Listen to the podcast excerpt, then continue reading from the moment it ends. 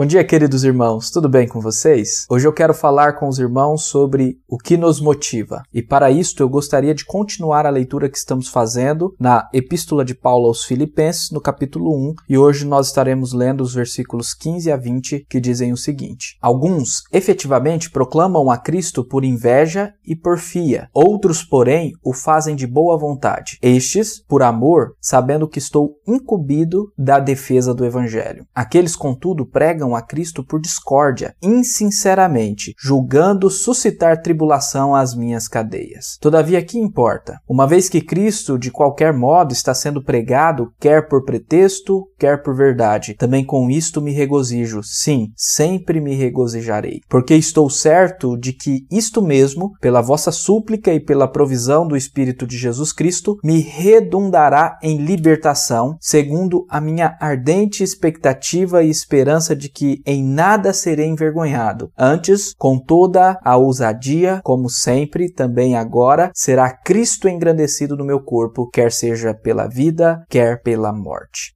Neste texto de hoje, queridos irmãos, Paulo nos revela que alguns ditos cristãos estavam proclamando a Cristo pela motivação da inveja e por porfias, isto é, por rivalidade. A motivação destes, assim, não era a glória de Cristo, mas a própria reputação, a autopromoção, a vaidade e vanglória. A motivação desses pregadores era a ambição egoísta, que é nada mais, nada menos do que o interesse próprio. No versículo 17, Paulo nos revela mais sobre essa motivação perniciosa ímpia, maligna impura destes pregadores. Ele afirma que tais pregadores pregam a Cristo por discórdia, tentando causar mal a Paulo no tempo que ele está em sua prisão. O termo traduzido por discórdia no original grego é bem interessante para nós. Significa propaganda eleitoral ou intriga por um ofício. No grego antigo, essa palavra é encontrada somente nos escritos de Aristóteles, onde denota uma perseguição egoísta do ofício político através de meios injustos, apontando assim para o partidarismo ou o sectarismo maligno. No Novo Testamento, então, esta palavra aponta para o desejo de querer se colocar acima dos outros. Tendo isso em mente, dá-se a entender que estes pregadores estavam fazendo uma espécie de política para minar a autoridade de Paulo sobre as igrejas. Eles falavam mal de Paulo enquanto pregavam a Cristo, para se autopromoverem às custas da reputação de Paulo. Eles estavam difamando Paulo por ele estar preso para se fazerem melhores do que Paulo. A motivação deles em pregar a Cristo mostra que eles não eram de Cristo. O próprio Jesus Cristo nos alertou que nem todos os que o chama Senhor, Senhor entrará no reino dos céus. Mas como Jesus nos diz, somente aquele que faz a vontade do Pai. E aqui eu quero destacar e deixar claro aos irmãos que é da vontade de Deus que a nossa motivação em fazer as coisas para Deus seja a motivação correta. E esta motivação correta correta, Paulo nos declara tanto no versículo 15 como no versículo 16. No versículo 15 ele diz que alguns pregam o evangelho de boa vontade, e no versículo 16 ele nos revela que essa pregação é motivada pelo amor a Cristo. Observem, meus queridos irmãos, por outro lado, mesmo que a motivação desses pregadores egoístas e ambiciosos fosse errada, Paulo ainda se alegra, pois Cristo está sendo pregado. Ele fala sobre isso no versículo 18. O tema da carta de Filipenses é alegria, e mesmo nesta situação calamitosa, Paulo consegue se alegrar e ver o lado bom dessa história. De fato, Paulo era o tipo de cara que via a vida numa perspectiva do copo meio cheio e não do copo meio vazio. Entendam, meus queridos irmãos, que Paulo não está dizendo que a motivação não importa. Claro que é importante, e nós precisamos aprender a ter a motivação correta, mas Paulo tinha convicção que Jesus é Senhor sobre todas as coisas coisas e que ele usa até ímpios, vaidosos, para pregar o nome de Cristo, e isso é motivo de regozijo, como ele diz no versículo 18. Os dois últimos versículos do texto que lemos hoje parecem mudar um pouco o assunto, pois Paulo fala da confiança que ele tem na provisão de sua libertação operada pelo Espírito de Jesus Cristo, isto é, pelo Espírito Santo. Isto está no versículo 19. E nós cremos que isso de fato aconteceu. Paulo estava preso na ocasião da escrita desta carta em sua primeira prisão em Roma, e ele foi solto por um período breve de tempo, período o qual talvez ele tenha conseguido ir pregar o evangelho até a Espanha. Não sabemos ao certo se ele conseguiu, mas depois desse período ele foi preso novamente em Roma e nesta última prisão então ele foi martirizado. Agora observem comigo o versículo 20. Nele Paulo diz: "Segundo a minha ardente expectativa e esperança de que em nada serei envergonhado, antes com toda a ousadia como sempre, também agora será Cristo engrandecido no meu corpo, quer pela vida, quer pela morte." Amém. Todo este versículo é belo, mas eu quero destacar o final deste versículo, pois aí está a verdadeira motivação cristã. O desejo de Paulo é que Cristo seja engrandecido através dele, isto é, que Cristo seja glorificado através de sua vida ou através de sua morte. O viver de Paulo é apenas para Cristo e o seu morrer também, mas isto nós veremos amanhã. Quero finalizar esta devoção hoje com uma pergunta dirigida a você, querido ouvinte. O que te motiva? A sua motivação para levantar e viver a sua vida é o egoísmo? Desejos ambiciosos? Inveja? Vaidade? Rivalidade com alguém? Às vezes com o próprio cônjuge? Querer ser melhor que os outros? Ou prazeres terrenos, idolatria da aprovação, idolatria da riqueza e da autorrealização? O que te motiva, meu querido irmão? Entenda que a motivação do cristão deve ser a glória de